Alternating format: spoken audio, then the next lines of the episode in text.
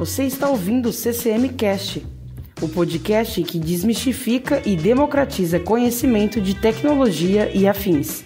Tudo isso de uma maneira leve, relevante, fazendo com que você participe de uma conversa descontraída como um verdadeiro papo de happy hour. Esse podcast é produzido e distribuído pela CCM.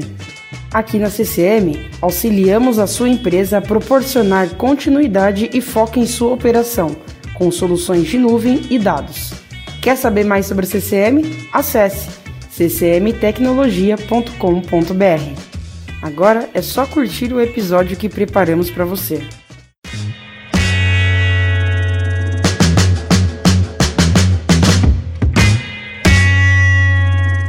Olá, sejam bem-vindos a mais uma edição do CCM Cast. Meu nome é André Rosa e neste episódio conto mais uma vez com a Thaís Faria, que é supervisora de marketing da CCM. Oi, Thaís, tudo bom? Tudo bem, André? Tudo jóia com você, Rafael? Prazer te receber aqui com a gente também. Satisfação imensa poder representar o time da CCM aqui junto com vocês. Muito bom, muito bom. A Thaís já antecipou nosso convidado de hoje. Ele é economista, articulista, consultor, está no mercado automotivo já tem 20 anos, mergulhando e organizando dados desse setor para construir perspectivas sólidas de futuro. Eu fiz um bom resumo. Rafael Galante, muito bem-vindo e obrigado por sua presença. Olha, André, obrigado pelo convite. Em relação ao seu resumo, melhor que esse, só se fosse minha mãe falando, mas está ótimo. Muito bom, muito bom. Rafael, uh, provavelmente a maior parte dos nossos ouvintes já te conhece, já acompanha o seu trabalho, e de toda forma, gostaria que você contasse um pouco sobre a sua trajetória, sobre a, a sua evolução profissional, desde eh, o curso de economia até chegar às montadoras, às concessionárias, como é que foi esse seu trajeto? Vou falar assim, eu trabalho no ramo automotivo há 23 anos, né, já são duas décadas, tá?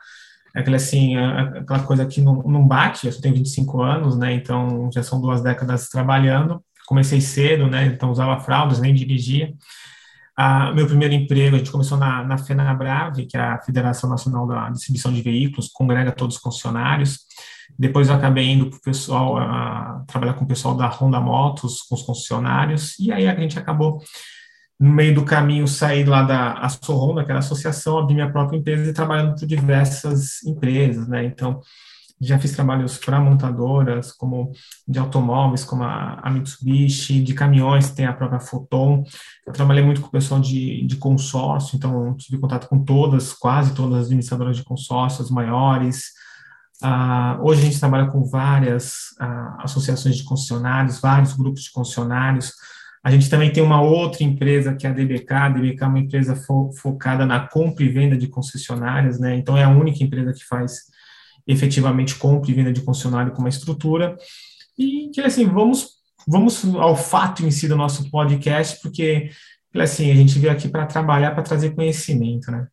Rafael, a, ideia, evidentemente, especialmente para quem não te conhece, né, pra, pegando um pouco desse, desse histórico, é, é basicamente fazer com que o, o, o ouvinte perceba uh, o quanto você já vivenciou e, mais importante, dentro da sua carreira, juntar dados, uh, fazer essas conexões para entender o presente e, mais importante, ver o que pode acontecer lá na frente, né? é, é, é muito importante ter isso em mente na hora em que a gente começa o papo apresentando um cenário atual né, apresentando, uh, pensando especialmente na jornada do, do cliente, na jornada de compra, onde praticamente todos os segmentos, especialmente com a pandemia, a gente teve mudanças significativas no comportamento desse consumidor, cada vez mais conectado, cada vez mais tecnológico. As empresas, por sua vez, também em vários segmentos, procurando desenvolver formas de incrementar as suas operações por meio de digitalização, por meio de, de tecnologias. E como é que você vê, Rafael, no setor automotivo, este cenário atual? O que, que você destaca dentro desse cenário atual, o panorama dessa, dessa movimentação do cliente conectado? São aquelas mudanças temporais que vêm, vêm para ficar, e aquele assim, não adianta se lutar contra, contra a maré, você nunca vai vencer, né? Então, aquele assim, é uma questão de aceita que dói menos, tá? Então, quando a gente fala da digitalização de processos, é uma coisa que realmente veio, tá? Então, se o André, seus 30 anos, há 10 anos atrás, ia comprar um carro, ele procurava jornal do carro, né? Então, aquilo que agora que a gente está fazendo aqui um podcast é uma coisa que há cinco anos atrás era embrionário, para ser bem sincero, há 10 anos atrás não existe. E quando a gente falava podcast, eu vou falar com meus avós, que eles falam assim: eu ouvia podcast no rádio, que eram as novelas de rádio, né? Então você percebe que o negócio mudou. Então você tem um podcast, você tem um podcast que é o, o grande sucesso, que é a aqui o, o, da casa abandonada, que também virou um, um, sucesso, né? Então tudo mudou, tudo digitalizou. E, o, o, e a pandemia, aquele assim, a gente brinca, o lado bom, entre aspas, pelo amor de Deus, da pandemia é que você digitalizou todos os tipos de processos. Seja aqui o trabalho, né? A gente está fazendo um podcast, mas o André está um lado, a Thaís está numa outra cidade, e a gente está todo mundo conversando aqui junto, se olhando, tá? Então, esse veio. E o cliente, ele tem essa necessidade. Então, quais são as coisas que mais cresceram ah, nesse último ano de pandemia? Ah, você teve a utilização do, do RAP, log, questão de fazer pedidos, encomendas. E, o, e no caso do consumidor de carro é a mesma coisa. Vou falar de mim, a coisa mais horrível que eu, que eu odeio é ir na concessionária, apesar de trabalhar com eles, para ver carro, escolher carro. Eu sei o que eu quero. Eu já pesquisei tudo o que eu quero. Eu já vi milhões de podcasts, eu já assino milhões de de conteúdos de vídeos de, de pessoas do YouTube ou do Instagram que já faz destrincha tudo para mim e eu consumo esse material. Então, o que eu quero fazer é que assim, eu quero já começar a fazer todo o meu atendimento antes, né? Eu quero chegar só na, na concessionária, eu vou falar o seguinte, se eu for na concessionária ou no lojista, não importa o que, eu quero fazer aqueles 20% finais, porque os 80 iniciais eu já fiz. Então, eu já fiz o seguinte: você tem o carro, é essa versão, esse modelo, quanto é que tá? Eu já começo a fazer até uma pré-negociação antes, aprova minha ficha cadastral para conseguir o financiamento, o que, que você precisa, e eu vou chegar o quê? Eu vou chegar assim, eu vou na concessionária, eu vou fazer efetivamente test drive, sim, o carro me, me adequa e acaba entrando, né? Então, as coisas mudaram. O Rafael, qual que é o futuro das concessionárias, partindo da premissa que visita-se cada vez menos. A concessionária, como a gente conhece, nós, nossa faixa etária, um pouco menos, uh, uh, esse modelo, digamos, uh, presencial, vamos chamar assim, ou esse modelo em que o consumidor iria até a concessionária, tem lá o showroom, né, um, um, todo o merchandising, muitas vezes apoiado no ponto físico. Como é que você vê o futuro desse ambiente dentro dessa, desse cenário que você, que você traça? Eu acho que aí depende muito de marca para marca e de produto para produto, tá? Eu vou dar um exemplo que a vivenciei isso no, nesse final de semana, tá? A, sou abelhudo, eu fui numa concessionária Porsche, assim, porque eu sou abelhudo porque eu não sou cliente Porsche, para vocês não pensarem que eu sou consumidor, eu fui numa concessionária Porsche aqui de, de São Paulo, a Porsche que fica na, na Bandeirantes, né?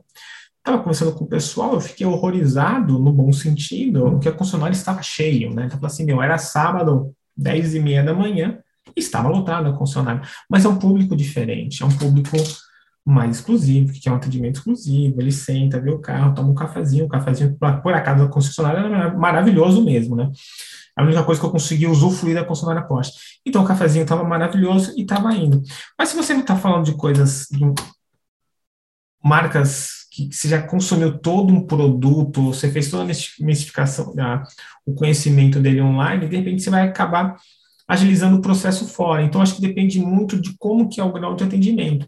No caso da Porsche, estou falando um carro de um milhão de reais, é lógico, o cara vai até lá, ele não vai querer fazer o, o atendimento online, ele quer um atendimento mais VIP. Então, esse é um ponto, tá?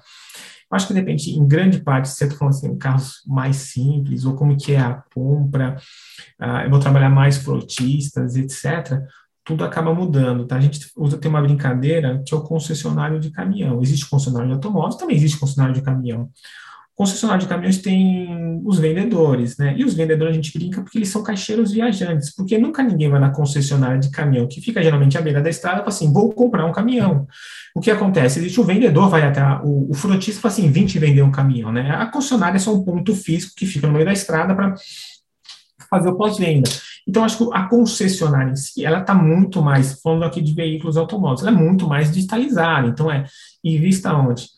No seu portal, na sua identidade, na sua comunicação, em todos os meios sociais, em todas as mídias sociais, não só o Facebook, o Facebook, Instagram, mas você tem o Twitter, você tem o LinkedIn, por que não o LinkedIn também? E aí, e aí vai. Então, acho que vai, assim, qual que vai ser o futuro? Porque, assim, todas são digitais, ponto final. Fisicamente, acho que aí vai depender de qual que é a marca que eu tô, tô trabalhando, como, qual é o meu público, qual que é o, o tipo de produto que eu estou vendendo. É, Rafael, eu estava aqui, enquanto você estava conversando, a gente teve um bate-papo com um cliente e entendemos bem sobre essa transição, né? Acho que essa essa mudança na jornada, na verdade, era, eu acho que uma vontade reprimida do consumidor, né? É, de ter todos esses acessos ali, as informações, e fazer com que a concessionária pudesse municiar esse cliente numa, numa metodologia totalmente digital. Acho que a pandemia ela veio forçando para que eles fossem adaptando a isso, né? Hoje é, você vai comprar um carro, a gente conversando com vendedores dessa concessionária, eles falam, cara, é um desafio hoje você vender um carro. O cliente chega sabendo mais que você. É, ele já entrou no YouTube, no próprio site da, da montadora, enfim. É, e, e, Rafael, queria até conversar com você sobre essa movimentação do direct to consumer, né? Porque hoje a gente está olhando aqui a, a, concessionária, até mesmo você aí, essa 20% de participação numa compra tem uma movimentação acontecendo na Europa ali, onde é, algumas montadoras já estão pensando e até fazendo uma movimentação para que elas vendam direto para o consumidor. Então, a gente vai tirar uma parte ali do, do processo, que são as concessionárias, para poder é, minimizar talvez uma, uma questão de operação e tal. Eu queria que você discorresse um pouco sobre isso e se você acha que também isso pode chegar ao Brasil? Quando que isso chegaria também? Então, eu acho que aquela coisa, aquilo que eu te falei no começo, né? O, lado bom, entre aspas, sempre da pandemia foi isso, né? Aquele, assim, o processo de disrupção no setor de concessionárias como um todo, ele veio com a pandemia, né? Então, quando veio a pandemia e fechou tudo, eu precisava fazer minhas coisas, né? E aquela, assim, é uma coisa mais é, socio, de sociologia mesmo, né? O ser humano, ele só ele só muda se ele é instigado, obrigado a evoluir, né? Então, quando eu estou na minha zona de conforto, eu não vou me digitalizar para quê, né? Aquele assim, sempre foi assim, sempre vai ser assim. E não é bem que é assim como, como funciona. Quando a gente teve a pandemia, dois anos atrás, fecha tudo, eu falei assim, cara, e agora como eu vou vender, vou ganhar dinheiro? E, e eles falaram assim, agora eu tenho que fazer atendimento, seja vídeo, criar canais, falei assim, eu preciso me virar, eu preciso colocar dinheiro dentro de casa, né? Então foi aquela coisa assim, novamente, entre ato, lá bom da pandemia, realmente foi assim, eu, eu fui obrigado, e, e, é, e, é, natural do ser humano, né? O ser humano, ele, ele fica meio acomodado e tudo mais. Com relação ao, lá na Europa, que a, a questão é, as concessionárias estão virando é, agentes autônomos, né, que, que eles fizeram, é uma questão que que veio. Então, foi a, com a fusão da, da antiga FCA com a é, da PSA, no primeiro ano que, que, teve a fusão, o presidente falou o seguinte: olha, todos os contratos estão rompendo, acho que até meio do, do ano que vem, 2023, e a gente vai rever a, essa nomenclatura. E, e lá o mercado é diferente, a sistemática é diferente, ponto final. Pode chegar no Brasil? Já chegou no Brasil. Tem um, Novamente, depende de marcas com, com qual você vai fazer isso, tá? Eu acho que depende, um exemplo que aconteceu, a Volvo, a Volvo já implementou isso. Então, falou assim, olha, não tem concessionários, teoricamente, todo, existe concessionário, teoricamente, na prática ele tem a filosofia europeia, então todo concessionário Volvo, ele virou quase um agente, então não, não tem aquela questão. Qual que é o lado bom, o lado ruim? Começando com o pessoal da Volvo, ele falou o seguinte, cara, meus carros é, é de 400 mil para cima, né? Às vezes eu tenho um cliente lá em Quixadá, no Ceará, ele quer uma XC40 hipoteticamente branco, e o concessionário da região não tem. Só que ele vem aqui lá em Erechim, no Rio Grande do Sul, onde está essa XC40 branca? Está lá no, no, em Erechim, só que não vende, né? Então, eu assim, eu tenho um problema que eu estou com o carro lá estocado no concessionário há 30, 60, 90 dias, corroendo a lucratividade dele e o, e o custo do capital dele, e eu não estou atendendo o meu cliente de Quixadá, ou de Quixeramobim, que é ali do lado também, lá do Ceará, que ele queria o carro. Então, ele falou assim, o que eu fiz? Eu, o estoque regulador, ah, sou eu, então tá tudo no meu colo, tá? No primeiro momento, você vai falar assim, cara, o que aconteceu, tirou, minha margem diminuiu, diminuiu. Mas você começa a fazer a conta, o custo financeiro dele acabou. Então, aquele assim, ah, quanto que é a linha de crédito do Floplan? Não tem Floplan, não tem um carro. O máximo que eu tenho é um carro ali que eu test drive, que eu imobilizei no, no, no meu negócio, mas aquilo já era normal, né? Mas ah, os carros em estoque, não, não tem. E aí, aí ele falou o seguinte, aí qual que é a questão do, da precificação? Precificação que a montadora fala, aquela assim, ah, tem um funcionário que está prostituindo os preços do carro. Não, não tem, porque não tem como fazer mais isso. Então, aquele assim, num primeiro momento, no caso da Volvo, parece que foi ruim, né? Aquele assim, caramba, o que, que aconteceu com o funcionário, né? Se a gente for imaginar o funcionário, a gente até brinca, né? Que o funcionário ele, ele é muito atrelado àquela a, a, lei Renato Ferrari, que eu vou falar disso daqui a pouco, né? A lei Renato Ferrari para o funcionário é como se fosse a multa do FGTS do trabalhador, né? Assim, ah, mas eu tenho aqui meu FGTS que me garante, né? Ele falou assim, ah, eu tenho aqui a minha lei Renato Ferrari que me garante, né? Mas você não pode ficar atrelado a esse pensamento do eu tenho a lei, eu tenho a multa do FGTS para e isso vai me travar e eu não vou evoluir. Falei assim, olha, você tem que superar. É, eu perdi essa multa da FGTS, essa parte da lei, mas eu estou ganhando mais dinheiro hoje e eu consigo, em pouco tempo, o, o que foi me retirado recuperar, tá? Voltando para o Brasil, eu tenho uma lei, que é a 6729, que é a lei Renato Ferrari, que faz a regulamentação entre funcionários e montadora. Chegar na visão, como a Thais falou, ah, da, que nem na Europa, eu acho muito complexo, porque você tem uma lei, então é uma questão, eu preciso mudar uma lei. Se eu não mudar uma lei, eu preciso ter um consenso entre montadores e concessionários. Do da Volvo foi fácil, porque era uma montadora e, sei lá, 20, 20 concessionários, né? Então, eu num restaurante, numa sala de reuniões, eu chamo todo mundo, a gente conversa e se resolve. Se pegar uma rede Volkswagen, sei lá, 500 concessionários, Fiat, 500 concessionários, se chegar num consenso entre um e os outros 500 é extremamente diferente do que eu pegar 20 e resolver, tá? E aquele assim, são 20 que já estavam, que estão super bem felizes com a marca, que, ah, putz, vamos continuar a parceria e, vamos embora. Agora, quando você fala de 500, sei lá, de uma Fiat, já a situação muda. Pode acontecer, pode. Aquele assim, aqui, aqui é Brasil, né? Brasil é igual aquele slogan da, da Band News, né? Em 20 minutos tudo pode mudar. Rafael, uma coisa que também claramente vem mudando o, o cenário nesses, especialmente pós-pandemia, diz respeito ao movimento de fusões e aquisições. E você fez agora um comparativo entre Brasil, realidade Brasil e realidade exterior, levando em conta um aspecto, queria que você fizesse o mesmo exercício de como que você viu nesses últimos anos movimentações voltadas à concentração de grupos, enxugamento de estruturas, especialmente lá fora, e como que você vê esse mesmo cenário aqui no Brasil? Olha, tanto lá fora como aqui no Brasil, realmente é aquela, assim, entra aquela questão de existe a necessidade de eu fazer uma grandes grupos, tá?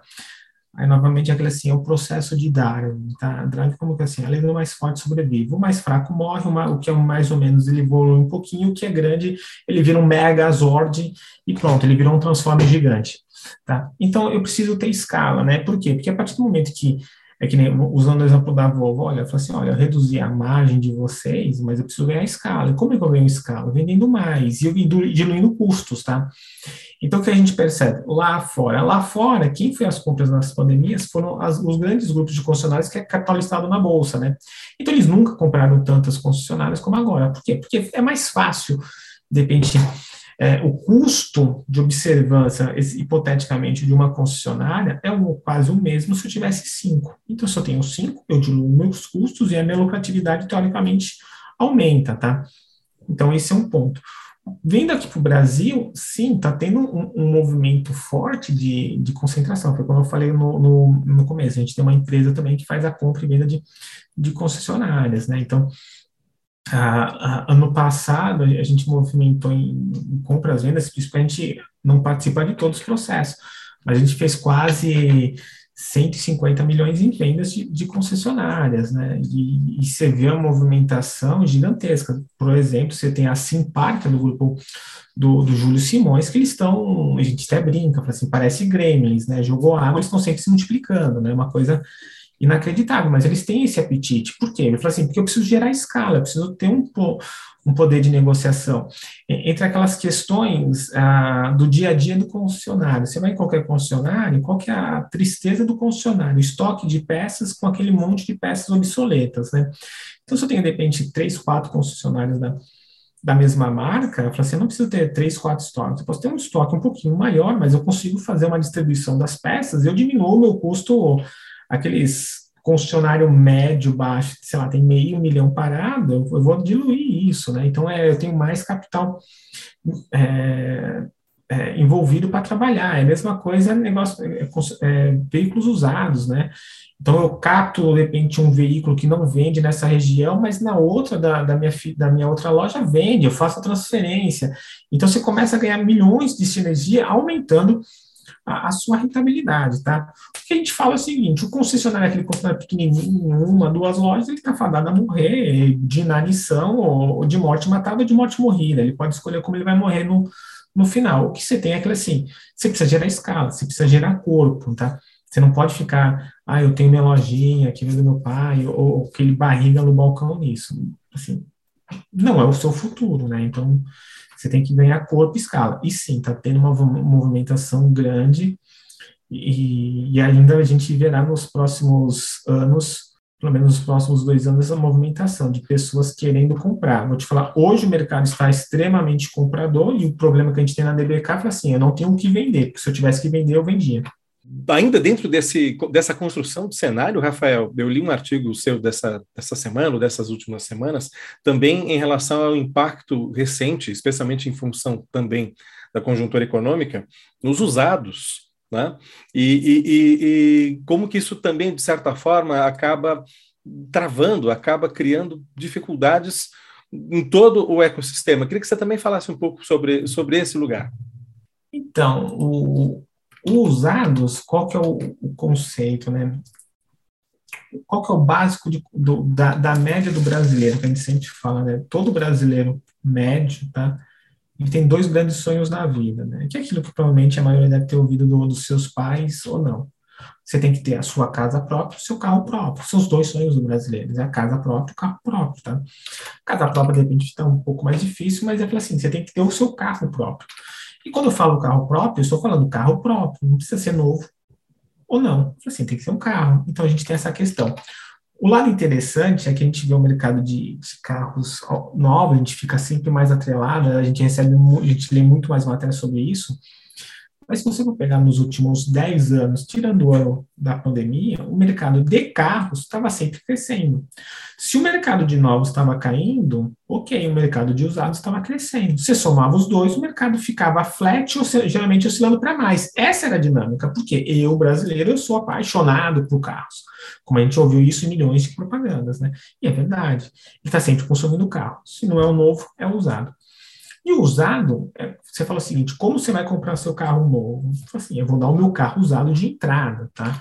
Então, a partir do momento que o mercado de usado dá uma travada, ele, ele trava de novo automaticamente, porque ele é a principal moeda na compra do, do, do usado. O que aconteceu mais esse ano é que assim, eu não posso nem afirmar com certeza, porque na verdade o pessoal do Banco Central, eles estão em greve desde de fevereiro desse ano, eu sei que de repente eles estão cuidando da, da fadiga, para não entrar em fadiga, né? Mas a gente não tem mais as informações de crédito desde fevereiro, então a gente já está aqui em julho, chegando agosto, e, e eles travaram as informações. O que acontece é o seguinte, o mercado de crédito travou, o mercado de crédito travou, o preço do usado, ele também disparou, por quê? Porque, né, assim, se está impossível comprar um novo, eu vou comprar um usado, e aí a demanda oferta, todo mundo saindo do novo, indo para o usado, usado vai aumentando. Só que o mercado travou, então tem um, um cenário extremamente perverso, porque eu não tenho mais crédito, o usado ficou caro demais, e aí, pela primeira vez em acho que 15 anos, tirando o ano da pandemia, eu falei assim, o mercado de usados vai despencar muito mais do que o mercado de novos, tá? Então, isso é um, um gente fala o seguinte, esse ano vai ser péssimo, horrível, porque realmente você não tem, tá? Mas é o que a gente sempre fala, o consumidor brasileiro ele está sempre comprando carro, novo usado. Geralmente, depois do, nesses últimos anos de cenário econômico bem complexo para o brasileiro, a gente estava sempre comprando carro usado, tá? Só que agora jogaram areia na, na engrenagem do mercado e travou tudo. É, Rafael, falando um pouco sobre essa cultura brasileira enraizada, né, sobre a posse, é, eu queria também, então, já jogar para o outro extremo que eu enxergo, que é o modelo de carro por assinatura, né? Como que você acha que, trazendo essa cultura né, que a gente tem até o momento, identificando esses novos consumidores que estão entrando aí, a gente vê até o número de pessoas, de jovens hoje que diminuiu né, a, o volume de jovens que querem tirar a CNH. Né? Como que eles estão se locomovendo, locomovendo hoje é uma outra, de outra forma, né? Como que você enxerga também esse modelo de, de assinatura de carro, sobre essa tendência, né, se eu posso dizer assim, é, como que isso pode se, se adequar a essa cultura brasileira? Aí a gente tem um outro problema que é mais ou menos assim, a gente até brinca, né? Dentro do Brasil existe vários Brasis, né? Então, assim, qual que é o Brasil que você quer analisar, né? Só dar um parênteses, aquela questão que você falou do, da, do jovem não tirando mais a, habilitação, aquele assim, isso é uma verdade até a página 2, né? Eu gosto de usar o exemplo do mercado americano, porque o mercado americano é aquele assim, é o, é o efeito Olaf para a gente, né? Eu sou você amanhã. Então, o que que acontecia? Há 10 anos atrás, de exatamente isso. Ah, tem o Uber, carro por assinatura, eram os patinetes, que é o last mile da vida, etc.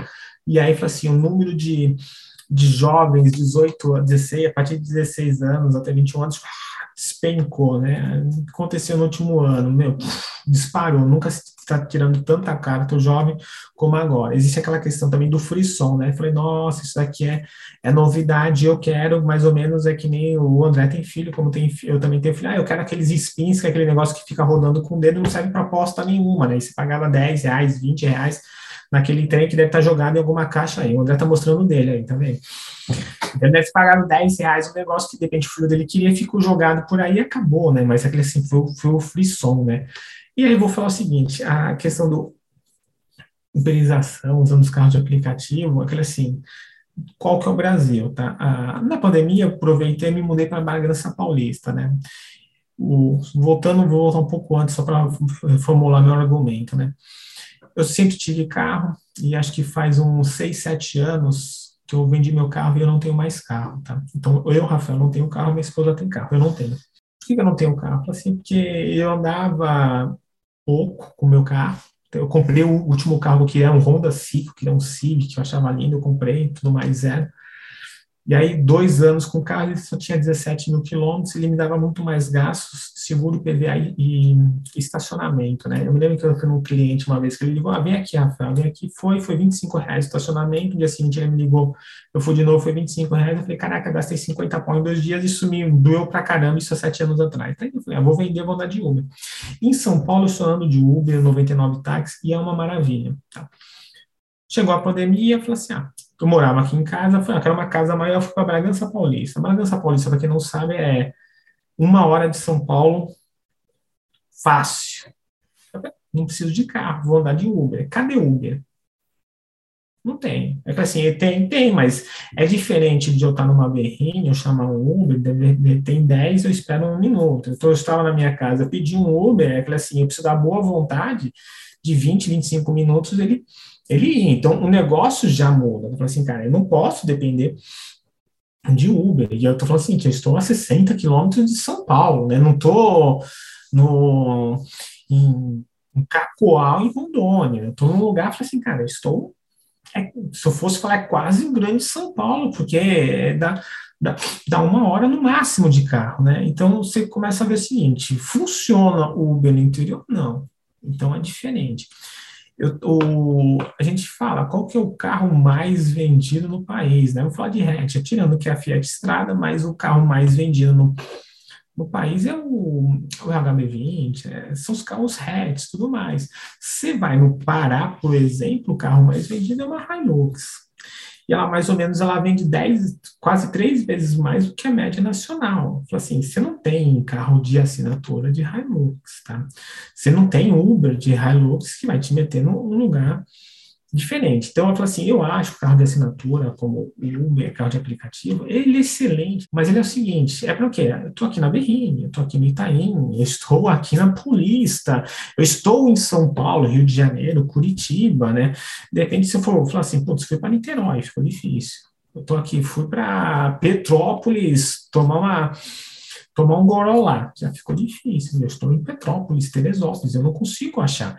Então você tem que falar assim, você tem que trabalhar nicho. Eu acho que nicho, carro de aplicativo, grande centro, sim, ok. Então vou te dar um, um exemplo, eu fui há duas, três semanas atrás, estava em Manaus, vou pegar um Uber, né? Só existia o Uber X, né? Eu falei assim, cara, estou com malas, e o porta-malas não cabe das coisas. Então, já é diferente. Então, eu assim, eu acho, aquele assim, carro de assinatura é novamente, aquele assim, qual que é o Brasil que você vai fazer a conta, tá? Uh, Rafael, e em relação a, a, outra questão que também acontece com muita frequência, especialmente em outros segmentos, que diz respeito à adoção de modelos de dados, seja um modelo preditivo, você deu vários exemplos, enfim, óbvios para a gente em relação à, à, comercialização de veículos em determinadas regiões, mas também há, outros comportamentos em relação à, à atitude do usuário, à escolha do usuário, há outros elementos voltados à análise de dados. Né? Em vários segmentos, a gente observa uma adoção cada vez maior de, de modelos baseados em inteligência artificial ou mesmo outros sistemas computacionais que, que facilitam, apoiam a decisão dos dealers, aliás, em outros segmentos você também tem tanto vendas quanto a própria experiência do cliente. Como que é isso no setor automotivo? Como é que você enxerga essa uh, adoção ou mesmo a, a, a, presença cada vez maior desse, desse uh, dessa necessidade que se vê em outros segmentos? Então, a, questão da, da, inteligência no banco de dados que o funcionário já tinha, porque o funcionário, tirando aquele que nasceu ontem, mas os outros já têm 5, 10, 15, 20 anos, ele tem um background, ele tem uma bagagem incrível de informações que, de repente, era aquela coisa assim, tá lá porque a montadora me obriga a ter, mas eu nunca mexi nele, tá? E aí, na verdade, você começa a ver o seguinte, né? A gente brinca, né? dados é o novo petróleo, né? Tem isso que você saiba fazer a extração correta, senão ele vai ser vai ser uma coisa grudenta, suja, que vai estar lá no canto da tua concessionária. Mas se você não souber fazer extração, não adianta nada, tá? E aí você começa a ver alguns pontos, né? Você vendeu o teu carro, ótimo, o objetivo número um no concessionário é vender carro, né? Mas eles falam assim, eu tenho os outros serviços agregados que, de repente, eu não trato, né? Fala assim, com qual frequência você fala com os clientes que você vendeu o teu carro para vir fazer a revisão de 10 mil quilômetros, a revisão de um ano? Com qual frequência você chama ele para vir a de dois anos, a de três? Com qual frequência você chama para ele voltar, né? É muito mais fácil e muito mais, mas muito mais barato você manter o relacionamento com um cliente que você já fez do que se construir um novo relacionamento, tá? Então, o que a gente fala é o seguinte, é que o mais chato, e é uma, que é manter o relacionamento, é ninguém quer ter a coisa chata, né? Eu quero o cara imediato. Mas se você manter um relacionamento com aquele, com aquele seu cliente ao longo da vida útil dele com o carro, coisa simples, putz, está aqui, cartão de um ano de aniversário de carro. A gente lembrou, faz um ano, espero que você esteja bem, etc. Fez um ano, ó, vem aqui, eu te dou alinhamento de graça, te dou balanceamento, você acabou de ganhar uma lavagem completa no seu carro, fez dois anos, três, você vai mantendo esse relacionamento, na hora do ciclo desse cliente de trocar um carro, você pode ter certeza que de repente você vai estar no top of mind dele e falar assim, cara, eu vou de repente comprar o carro novamente com esse concessionário, e se não for desse concessionário, de repente ele pode ser, vou comprar do grupo desse concessionário, não vai ser da mesma marca, mas vai ser do mesmo grupo, né, aquele assim, não vai ser, não vai ficar com o irmão, vai ficar com a irmã, não tem problema, mas quando de repente está na mesma família ainda, ele só trocou, só trocou o parentesco, né, então, aquele assim, é que a gente fala assim, o dado aquele assim, é o novo petróleo. Mas desde que você saiba trabalhar, refinar ele. Senão é aquela coisa suja, preta, gosmenta, que nem o petróleo e fica lá no canto da concessionária. Então você tem toda essa informação. Novamente, que assim, um lado bom sempre entre as da pandemia é isso. Assim, cara, e aí? Como a gente vai fazer? Estou digitalizando o processo, como é que você faz? Cadê meu CRM? Cadê meu BDC? Cadê o, isso para eu trazer o cliente, trazer para a oficina, fazer isso, aquilo e acolá? Então isso foi interessante. Rafael, tem uma última pergunta para você, que é uma pergunta muito fácil, tenho certeza que você vai tirar de letra a partir do que a gente ouviu até aqui. Né? Como é que você vê o futuro do setor automotivo? Que mudanças você destaca no horizonte? Que pontos você destacaria como pontos para a gente observar de, de atenção uh, uh, dentro de um, de um, exercício de futurologia? Se, dentro de tudo que a gente ouviu até aqui, né? todos os tópicos que, que, que você trouxe para a gente.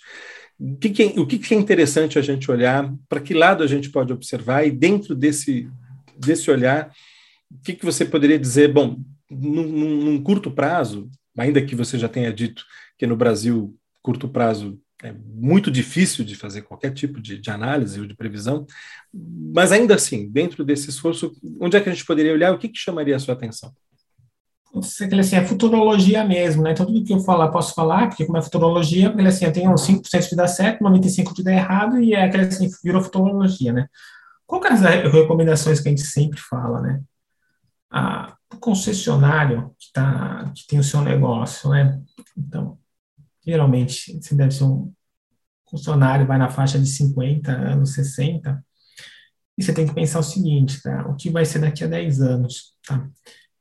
Eu vou estar aqui no negócio à frente de 10 anos, eu tenho sucessão para o negócio, o negócio é meu. Porque às vezes a gente pensa, não, tem aqui meu negócio, mas meus filhos vão assumir negócio. Aí você fala assim, não, mas o filho, ele quer ser médico, o filho quer ser músico, o filho quer ser aquela coisa, e, e o sonho da concessionária é seu, né?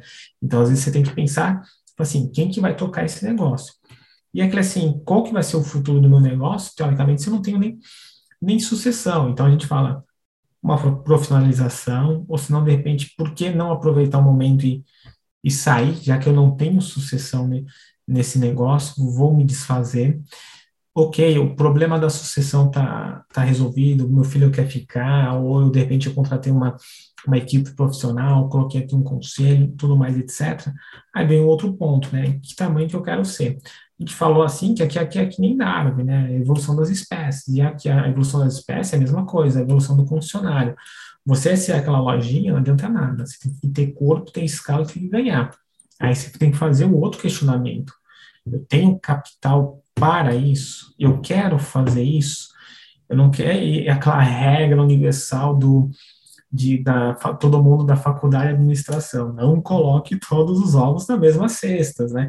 Então, ah, eu sou só concessionário Fiat porque eu sou Fiat e eu amo a Fiat, né? Se ama a Fiat, a Fiat, ela não te ama na mesma proporção que você, e é aquela coisa assim, esse é igual a alça de caixão, no dia que você morrer, se você cair, tem alguém que vai pegar a alça e vai continuar carregando, tá? Então, sempre quando cai, sai um, tem alguém para assumir a alça. Então, você tem que falar o seguinte, eu quero expandir, a sucessão está resolvida, mas eu vou expandir, eu preciso expandir, o meu negócio necessita expandir, necessita capital. E aí é um outro questionamento que você tem que fazer, tipo assim, qual é o seu negócio? O negócio automotivo, ele é bom, ele é rentável, ele é prazeroso na maioria das vezes, ele é gratificante na maioria das vezes, mas você tem que, de repente, ter essas tomadas de reflexão futura, né? Então, é, eu tenho sucessão, eu tenho capital para fazer esse tipo de expansão, e dentro, mesmo se eu tiver capital de fazer expansão, eu falo assim, eu quero fazer, depende se tem outras ramas de atividade, eu falo assim, cara, mas o que eu vou colocar para comprar outras X concessionárias, eu poderia comprar X fazendas com X cabeças de gados, que é uma coisa que eu gosto mais, né?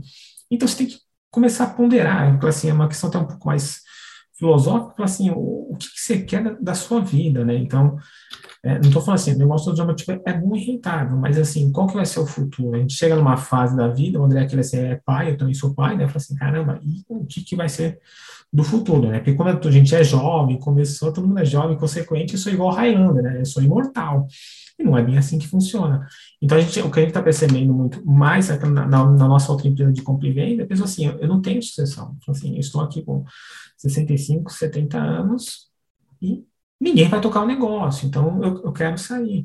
Os outros falam assim, cara, mas é, eu preciso colocar 8, 9, 10 milhões aqui para ampliar minha produção, mas, cara, me dá mais dinheiro ali o meu, meu, meu gado Nelore, eu gosto mais, né? Então, você tem que falar assim, o que, que você quer na vida, né?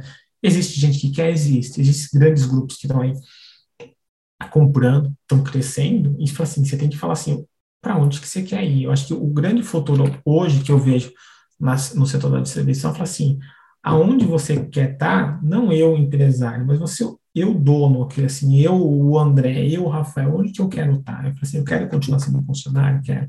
Então, como é que eu vou fazer meu processo sucessório para daqui a 10, 15 anos, quando o Rafael faltar? Eu quero me manter no ramo? Quero. Então, de repente, eu tenho que ter novas marcas ou novas concessionárias. Eu quero fazer esse investimento, de repente, eu quero fazer investimento em, em alguma outra coisa. Então, são questionamentos que você tem que fazer para assim, saber assim, o que, que eu quero. Que assim, pra, no final da vida, a gente só tem uma vida, né? Então, assim, como que eu vou ver melhor a minha vida, né? E é, o que a gente vê hoje é que tem várias, até por causa da idade da, das gerações à frente, então, assim, estão fazendo esse tipo de questionamento, né? E agora? Eu vou, eu continuo, mas que assim, novamente, sempre vai existir concessionário, sempre vai ser rentável, desde que trabalhada corretamente. Ela vai sim se digitalizar, logicamente, que a gente, que a gente comentou é o tempo de, de maturação que vai acontecer, de repente, em grandes centros econômicos mais rápido do que, de repente, outros centros não tão rápido, mas vai acontecer ah, para todo mundo. A questão de a gente virar, vou virar um agente autônomo, que nem na Europa, que nem a Thaís falou, tende a acontecer, demorará muito mais, porque existe, porque existe uma lei ah, que resguarda o direito, de repente, marcas de de nicho, como uma Volvo, hipoteticamente uma Audi, uma Mercedes Automóveis, a, uma Porsche, por que não também, vai acabar entrando nessa dinâmica, tá? Mas o negócio é extremamente bom, é rentável, tá? Bom, acho que tivemos aqui nesses últimos minutos um, um excelente resumo dessa conversa, que vai valer a pena ouvir mais de uma vez. Seguramente quem quem ficou interessado e ficou ouvindo até aqui fez muitas anotações, eu fiz as minhas, e seguramente a partir do que a gente ouviu hoje, dá para ir pesquisar, ir um pouco além e de alguma forma procurar saber mais a respeito desse, desse universo, desse universo amplo, especialmente a partir das perspectivas de futuro. Rafael, muito obrigado pelo papo, pela conversa. Espero que tenha sido tão legal para ti quanto foi para a gente ouvindo o seu uh, uh, ouvindo exatamente esse, essa montagem, essa organização das ideias como você nos trouxe aqui. Muito obrigado e até uma próxima, viu? Não, imagina, eu que agradeço, André, Thaís, pessoal da CCM. Meu, valeu, estamos aqui para quando quiser tirar dúvida, a gente está aqui. Maravilha, Thaís Faria. Um, mais uma vez, obrigado pela parceria, viu? E até o próximo episódio. Até, obrigado, Rafael, obrigado, André. É, só para finalizar, Rafael, eu acompanho muito você, é, na, na, principalmente no LinkedIn. É, fala para o pessoal onde que eles podem também encontrar um pouco mais dessas análises do Rafael Galante, onde que a gente pode te encontrar? Olha, assim, o canal mais fácil, porque de repente eu sou extremamente meio desorganizado às vezes, que ele assim, me encontra lá no, na Infomoney como colunista, tá? Então você vai no site da Infomoney, vai na abinha lá, colunista, você vai ver que eu tô lá, que fica mais fácil e é o espaço que eles me dão para colocar os meus devaneios. Fica o convite para vocês também que procurem pela CCM Tecnologia no LinkedIn, inclusive para comentar o que, que você achou dessa conversa com o Rafael Galante. Aproveite e assine o CCM Cast na sua plataforma de áudio favorita. Assim você continua acompanhando todos os papos que conectam tecnologia ao universo dos negócios. Um grande abraço para você e até o próximo episódio.